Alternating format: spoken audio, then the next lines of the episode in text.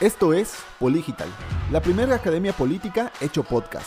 Hola, soy Omar Escobar.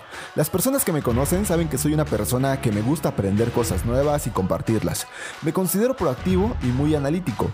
Y en este podcast quiero compartirles temas de marketing político, visión de ciudad y gestión pública. Estudié ciencia política y una maestría en gestión pública y marketing político. Doy clases en diversos temas, pero es tanto mi gusto por enseñar que no quise perderme la oportunidad de crear este podcast específicamente para ti. El primer paso si quieres convertirte en un líder político es profesionalizarte. En estos capítulos no hablaremos sobre posturas ideológicas, más bien aprenderás a comprender todos los elementos indispensables que necesitas saber si una parte de tu vida la quieres dedicar a la política. Buscaremos a personas que puedan acompañarnos en este camino de quienes tú podrás aprender en estos episodios. Desde hoy ya puedes considerarte Poligital. Bienvenido a esta gran comunidad. Bienvenidos a un nuevo episodio de Mental Creativos Política. Mi nombre es Omar Escobar y el día de hoy vamos a hablar sobre planeación estratégica en campañas políticas. Pues bien, como todos sabemos, en este año 2021 vamos a tener las elecciones más grandes en la historia de nuestro país. Y en estas elecciones pues vamos a cambiar lo que son concejales, diputados federales, diputados locales. Y esto nos va a permitir pues obviamente una actividad política muy fuerte en, eh, en este año. Pero el tema de la pandemia pues obviamente va a llegar a modificar ¿no? en muchos sentidos eh, estas campañas. Y es que tenemos ahora lo que son los formatos híbridos. Estos formatos híbridos en los que vamos a poder conectar con nuestra audiencia de diferentes formas. Pero para ello necesitamos comenzar con una planeación. Esta planeación estratégica eh, podemos partir a, a, partir de cuatro elementos principales. El primero de ellos será eh, el, identificar cuáles son las causas, cuáles son los efectos, los medios y los fines. Y para ello, de forma transversal, vamos a agregar dos elementos más, que es el problema central y el efecto central. ¿A qué me refiero con esto? Vamos a explicarlo poco a poco. Primero, el problema central se refiere a qué es o en qué situación me encuentro actualmente. Este va a ser nuestro punto A. Y hacia dónde quiero llegar eh, va a ser nuestro punto B, que es mi, eh, mi propósito central. Perfecto. Ahora, ya que tengo definido esto, o sea, qué es lo que quiero lograr, ahora sí voy a identificar cuáles son las causas. Estas causas pueden partir a partir de dos elementos, ¿no? El primero de ellos es las causas personales, qué es lo que me mueve, qué es lo que me motiva a ser candidato. Y la segunda de ellas tiene que ver con mi audiencia cómo mi audiencia va a conectarse eh, con, eh, con sus causas, ¿no? O cómo mi mensaje va a conectar con esas causas.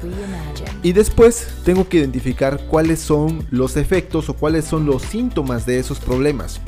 Pero también tengo que identificar cómo me ve la gente o mi audiencia, ¿no? ¿Cuál es la característica principal con la que este, ellos me identifican. Al final todo candidato tiene una identidad y esta identidad pues lo que te ayuda es a poder conectar con tu audiencia. Ahora sí, vamos a los medios o yo prefiero llamarle acciones. ¿Qué es lo que vamos a hacer para eh, tener una campaña política efectiva?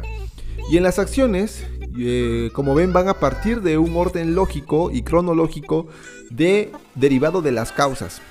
Estas acciones, por ejemplo, si mi identidad a lo mejor es un poco introvertida, yo tengo que empezar a trabajar con esas causas y poder poner mis acciones. Si la gente no me conoce, entonces yo tengo que tomar una acción para que la gente me reconozca. Si la gente piensa, eh, no sé, lo que piense de mí, nosotros estamos constantemente eh, generando una identidad y generando comunicación. Entonces vamos a tener que trabajar con estas acciones para poder intervenir en el espacio político y que nos eh, acepten como una buena oferta política. Recordemos que todos los tipos de campañas es una demanda política y una oferta política. Debemos de reconocer y conocer muy bien nuestra demanda política para que a partir de ahí podamos generar una propuesta política. Ahora, eh, finalmente tenemos entonces causas, efectos, medios y los fines. Es decir, que para qué lo quiero hacer, por qué quiero eh, tener estos propósitos o realizar estas acciones, pues ahí, bueno, ya va un sentido personal del candidato del por qué quiere realizar estas acciones. ¿Qué es lo que te recomiendo? Que seas, por ejemplo, a lo mejor que te mantengas un mensaje en el que digas que eh, no hay nadie más que se atreva a hacerlo, necesito levantar la voz, eh, la gente quiere escuchar una historia, un propósito, y cuando hay propósitos claros, la gente eh, se une a esos propósitos porque quiere ser por ese mismo propio sentido de pertenecer. hay una frase que me gusta mucho cuando dice, júntate con lobos y, serás uno de ellos. a lo que se refiere es que a este sentido de pertenencia es lo que nos va a poder eh, conectar con nuestra audiencia. Y entonces eh, todo esto pues va a seguir un orden lógico. A este orden lógico lo podemos llamar también como marco lógico. El marco lógico va a ayudarnos a identificar o a ordenar estos indicadores para poder generar mi planeación estratégica. Ahora, ¿cuál es el plus que yo te quiero regalar aquí en Metacreativos? Eh, el plus es que vamos a incrustar una nueva palabra que va a ser eh, flexibilidad o adaptabilidad. ¿A qué me refiero con esto? A que debemos de tener una planeación flexible. Es decir, que con el tiempo, de aquí a seis meses en lo que empieza la campaña, mi planeación no puede y no debe de ser rígida, que es el problema que teníamos en las campañas anteriores.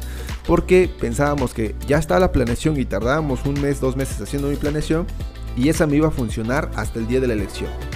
Es lo más incorrecto que podemos hacer y es uno de los principales errores a la hora de planear una campaña política. Por eso lo que te digo aquí es que debes de planear de forma flexible. ¿A qué voy con esto? A que tú puedas ir cambiando y modificando y que generes esos espacios para que permitas modificar tu planeación en el transcurso del tiempo. ¿Por qué? Porque durante el tiempo tú vas a identificar lo que los ciudadanos están diciendo de ti, vas a identificar qué es lo que ellos están identificando y cómo puedes optimizar, creo que es la palabra correcta, cómo puedes optimizar tu campaña. Entonces tu planeación va a estar modificándose y yo te recomiendo que cada semana estés realizando una optimización eh, de tal forma que tu oferta política se apegue lo más posible a una demanda política. Entonces, eh, no esperes pensar que tienes todas las respuestas en una campaña y mejor escucha eh, a tu equipo de campaña, escucha a los ciudadanos, a la gente que vas tocando de mano en mano para poder realizar y optimizar una campaña política. Esto también te lo van a dar las redes sociales eh, hay un concepto que se llama social listening, que significa escucha las redes sociales para que las redes sociales te digan qué es lo que esperan de ti como un personaje político atractivo o como, como una identidad. Entonces, es importante que eh, esta planeación no sea rígida, repito, sea flexible y por, lo tanto eh, podamos optimizarla cada semana al menos, ¿no? De aquí a al día de la elección tenemos aproximadamente unos 110, 120 días y que es ideal para poder generar una campaña estratégica lo más efectiva posible. Pues bueno, hasta aquí el podcast del día de hoy. Mi nombre es Omar Escobar. Síguenos en redes sociales, estamos en Facebook y en Spotify. Eh, mi nombre es Omar Escobar y nos vemos en un próximo episodio. Hasta luego.